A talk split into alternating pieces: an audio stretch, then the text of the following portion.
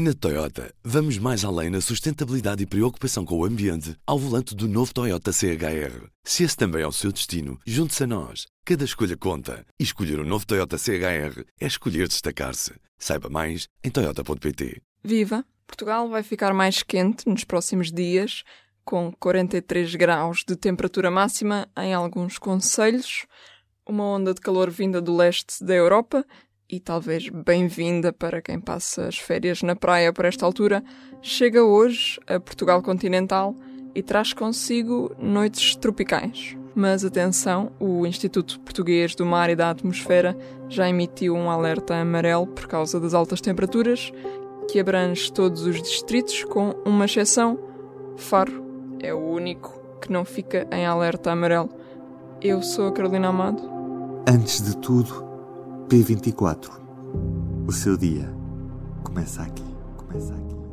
Para perceber como é que se formou esta vaga de calor, que efeitos terá e quanto tempo dura a sua estadia em Portugal, as jornalistas do Público, Nina Musquetat e Cláudia Carvalho Silva, ouviram as meteorologistas do IPMA, Alexandra Fonseca e Cristina Simões.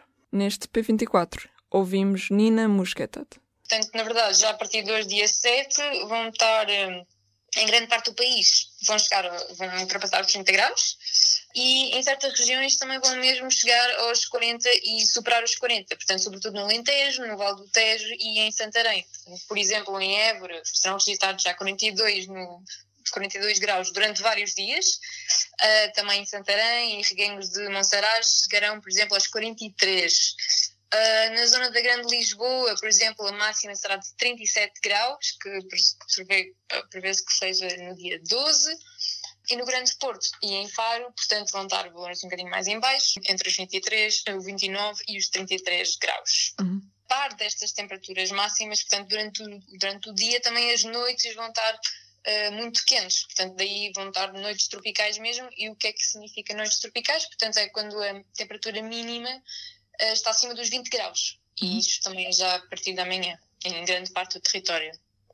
Ok, ainda assim, apesar de no Porto também não, não, não estar tanto calor nos próximos dias, é, Faro é o único distrito que, que escapa ao aviso amarelo. Que o IPMA emitiu, exatamente, uhum. e o Faro é o único que não está no aviso meteorológico amarelo de, de, de tempo quente. Uhum. Sim. Consegues explicar, tendo em conta o que disseram as duas meteorologistas uh, do, do IPMA, como é que se formou esta vaga de calor e, e, que papel é que tem aqui o anticiclone dos Açores, se esta é uma vaga que vem do leste? Sim, exatamente. Portanto, o, o grande culpado é o anticiclone dos, dos, Açores, portanto, que traz, é uma massa de ar quente e seco que traz do, do leste, uh, do leste da Europa. Portanto, um, ehm, e na verdade também, aliás, é este o, o anticiclone que também tem sido o grande responsável do, do clima mais seco. Uh, está agora também a, a vigorar no nosso país e não só.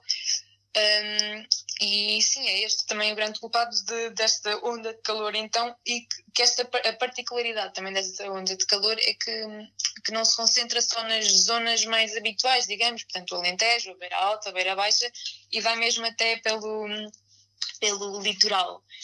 Um, e aliás também o portanto este anticiclone dos Açores também que traz então este calor uh, do leste da Europa isto porque uh, também a, a, própria não só Portugal um, está a passar por esta onda de calor. Portanto não, apesar das meteorologistas dizerem que não está diretamente relacionado ou seja, porque são sistemas diferentes, mas também há outros países na Europa que também estão a passar por, por vagas de calor, por exemplo, a Itália, a França, a Espanha são, são alguns do, dos países. Não é possível fazer aqui uma, uma relação direta com as alterações climáticas? Portanto, não diretamente, mas obviamente que as alterações climáticas contribuem e tornam este, este fenómeno de ondas de calor mais frequente e mais intenso. Portanto, agrava o problema, claro. A que perigos é que devemos estar mais atentos ou, ou, riscos que chegam com esta onda de calor por estes dias? Na verdade, segundo a Organização Mundial da Saúde, esta organização considera que as ondas de calor são dos fenómenos naturais mais perigosos. Portanto,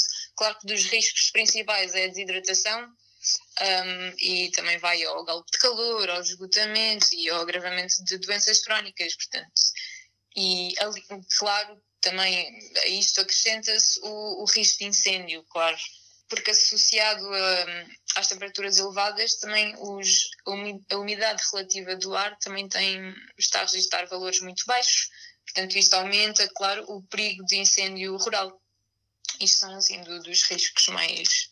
Uh, dos riscos principais, digamos. E esse risco de incêndio será eventualmente comunicado pela, pela Proteção Civil? Sim, exatamente. Portanto, uh, nós falámos com a Proteção Civil uh, ontem, eles disseram que ainda estavam a averiguar, portanto, estavam à espera de mais de, uma, de um aviso mesmo concreto do, do, do IGMA e que já foi emitido, portanto, eles disseram que muito provavelmente vão emitir então um alerta de, de risco de incêndio. Tendo em conta estes uh, perigos ou, ou, riscos, há, há cuidados a, a sublinhar? Beber muita água sempre e mesmo sem ter sede, portanto, isso é das coisas mais principais. Um, e claro, ter muito cuidado com o sol, portanto, apesar do, do, das temperaturas quentes e destes dias quentes chamarem pela praia, claro que se deve ter cuidado com evitar as alturas de calor excessivo. Portanto, o que é que isto significa? Ir ou logo pela manhã, portanto, até às 11 da manhã, ou então uh, no final da tarde, depois das 5. Para quem também gosta de fazer exercício físico, a mesma, a mesma história, portanto, ou de manhã ou no final da tarde, para evitar, claro, a desidratação. E um, um dos pormenores mais importantes também para enfrentar depois as noites tropicais, portanto, o importante é tentarmos manter um equilíbrio térmico na, das nossas casas.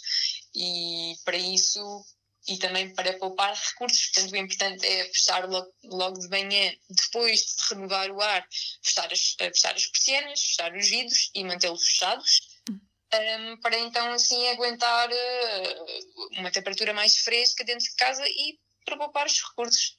Uhum. Claro, lá está o ar-condicionado e a ventoinha. Nestes casos, estas duas opções, a ventoinha é o recurso mais sustentável porque traz menor consumo energético.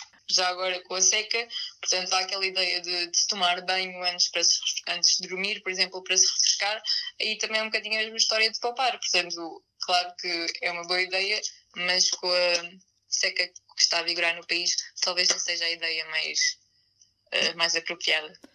Exato, eu, vi aqui que uh, em Itália, por exemplo, Verona e, e Pisa já impuseram restrições ao, ao consumo de água. Sim, exatamente. Portanto, daí que falámos com, com, o diretor da Associação Ambientalista Zero, Francisco Ferreira, e ele focou realmente esse, esse ponto de pronto, estamos a enfrentar esta situação, portanto temos que fazer o melhor possível. Daí que o, o, a medida mais correta, na verdade, a fazer é então é adequar o vestuário, por exemplo, e claro, abrir as janelas durante a noite também é uma hipótese, mas só uh, se de facto as temperaturas no exterior forem mais baixas, mais, mais frescas que no interior. E por quanto tempo é que se prevê que esta onda de calor fica em Portugal continental? Pelo menos uh, até à próxima quinta-feira, portanto até dia 14 de julho, mas é provável, prevê-se que se pode também durar ainda mais tempo. Uh, e daí que está, de facto, é que se pode dizer mesmo que é uma onda de calor, porque uma onda de calor é, é considerada quando a temperatura máxima fica superior em 5 graus ao valor médio num, num, período de referência, que normalmente é 30, de 30 anos, eh, durante 6 dias consecutivos. Portanto, lá está, esta onda de calor no mínimo vai durar 7 dias ou, ou mais. Uhum. O que não, não pode trazer nada de bom, tendo em conta a seca que, que Portugal, em que Portugal já está, eh, depois de um inverno em que pouco choveu não é uma boa combinação. Não é uma boa combinação. Muito obrigada, Nina. Uh, Agradeço-te por teres falado connosco. O calor chega, portanto, um bocadinho atrasado a Portugal este mês, mas a subida de temperaturas já se sente no resto da Europa. Itália é um dos países que mais tem sofrido com o calor e certas regiões do país chegaram a registrar 44 graus em Verona e em Pisa, como falava ainda há pouco com a Nina, foram impostas limitações ao consumo de água, que só pode ser usada agora para fins domésticos, de higiene e limpeza pessoal. Para lá da Europa, também em certas regiões da Índia e do Paquistão, uh, enfrentaram-se vagas de calor excessivo, com temperaturas a ultrapassar os 50 graus. Do P24 é tudo por hoje. Eu sou a Carolina Amado e este programa foi editado pelo Ruben Martins. Reencontramos-nos amanhã, sexta-feira. Até lá. O público fica no ouvido. Na Toyota, vamos mais além na sustentabilidade e preocupação com o ambiente ao volante do novo Toyota CHR. Se esse também é o seu destino, junte-se a nós. Cada escolha conta. E escolher o um novo Toyota CHR é escolher destacar-se. Saiba mais em Toyota.pt.